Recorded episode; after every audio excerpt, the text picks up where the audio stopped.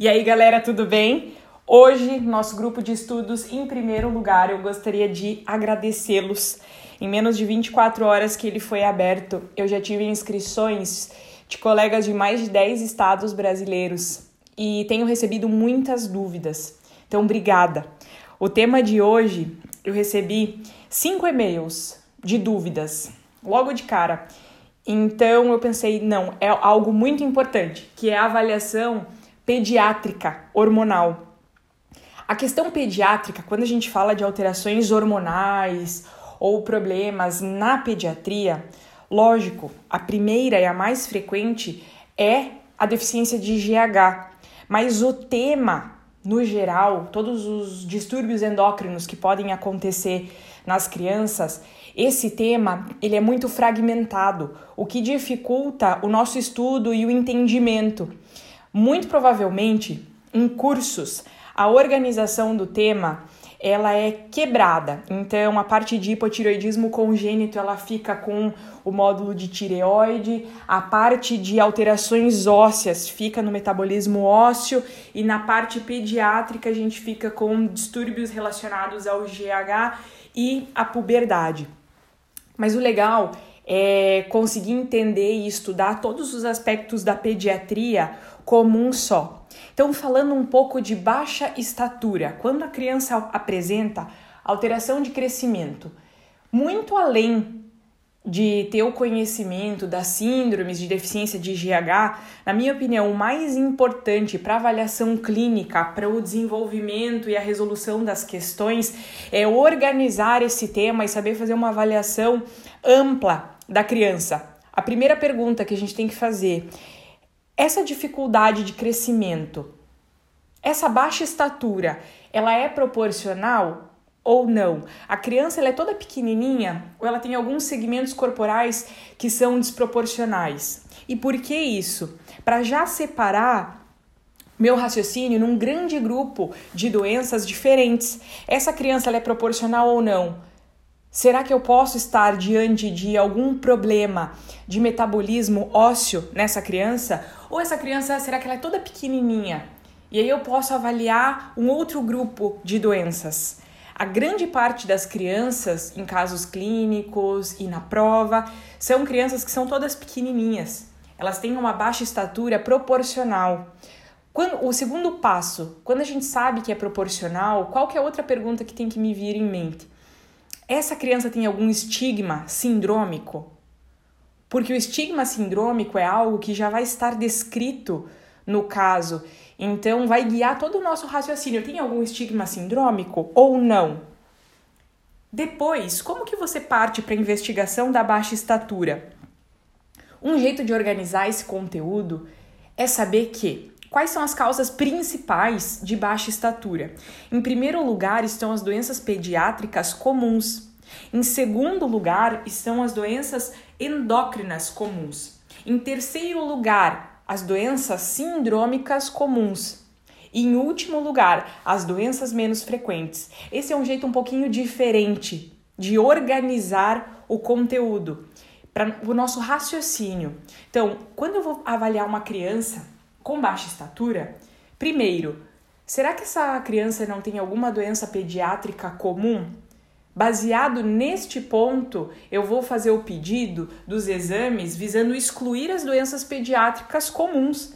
Então, aqui o mais importante é desnutrição, anemia ou distúrbios desabsortivos, tipo doença celíaca. Depois, nas doenças endócrinas comuns, o que, que nós vamos pensar? Hipotiroidismo, muito frequentemente relacionado com baixa estatura, e deficiência de GH. Então, a minha análise posterior de exames vai seguir a, o diagnóstico ou a exclusão da deficiência de GH e do hipotiroidismo. Quando eu falo de síndrome comum relacionada ao crescimento, à baixa estatura, não é tão comum assim, mas é algo que a gente precisa pensar ainda mais em meninas, que é a síndrome de Turner, por isso que o cariótipo ele é tão importante. E depois vem as doenças menos comuns. Então, a análise inicial, qual que é o screening inicial de um paciente com baixa estatura? O screening inicial envolve o rastreamento e a exclusão de doenças pediátricas comuns, de doenças endócrinas comuns e da síndrome mais comum, que é a síndrome de Turner. Nas doenças endócrinas, quais são os exames indicados num primeiro momento na avaliação pediátrica? Para a parte de tireoide, o TSH e o T4 livre são os exames iniciais. E para deficiência de GH, o que, que a gente pede? O IGF-1 e o IGF-BP3. Esses são os dois exames de rastreamento para uma avaliação inicial. E destes dois exames, do IGF-1 e do IGF-BP3, na, nas crianças com menos de 10 anos de idade, o IGF-BP3 tem um poder maior, uma sensibilidade maior de predizer a deficiência de GH, para vocês verem o quanto é importante. E para também tirar uma dúvida, ah, será que eu peço GH basal num primeiro momento? Não. O teste de screening inicial ele é baseado no IGF-1 e no IGF-BP3.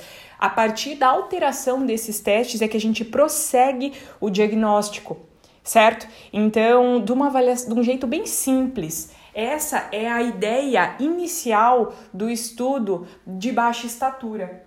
E uma coisa muito importante, além de perguntar se a criança tem um crescimento simétrico ou não, proporcional ou não, se ela tem um estigma sindrômico ou não, além de pensar nessa organização das causas mais frequentes, a gente tem que excluir as variantes normais do crescimento. Então, a baixa estatura, o que, que pode ser uma variação normal?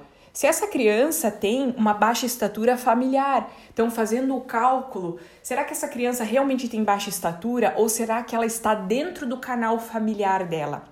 Uma outra possibilidade é o RCCP, que é o retardo constitucional do crescimento e da puberdade. O RCCP ele é uma condição em que há uma diminuição do crescimento dessa criança porque ele só está um pouquinho atrasado. A criança ela vai crescer, só que o momento dela ainda não chegou. Isso a gente vai ver e confirmar posteriormente, quando essa criança atrasar para entrar na puberdade, certo? Então ele não é um diagnóstico pontual, você tem que avaliar a criança. A avaliação do crescimento e do desenvolvimento, ela envolve o raciocínio de todos esses passos.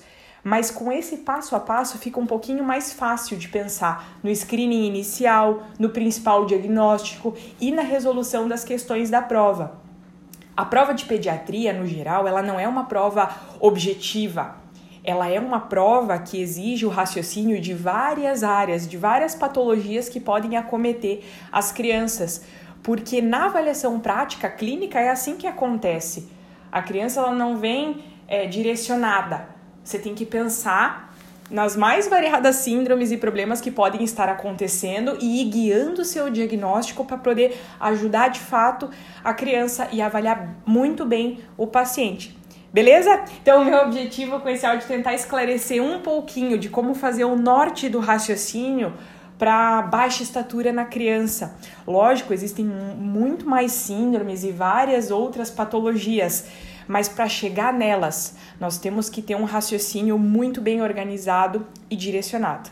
Beleza?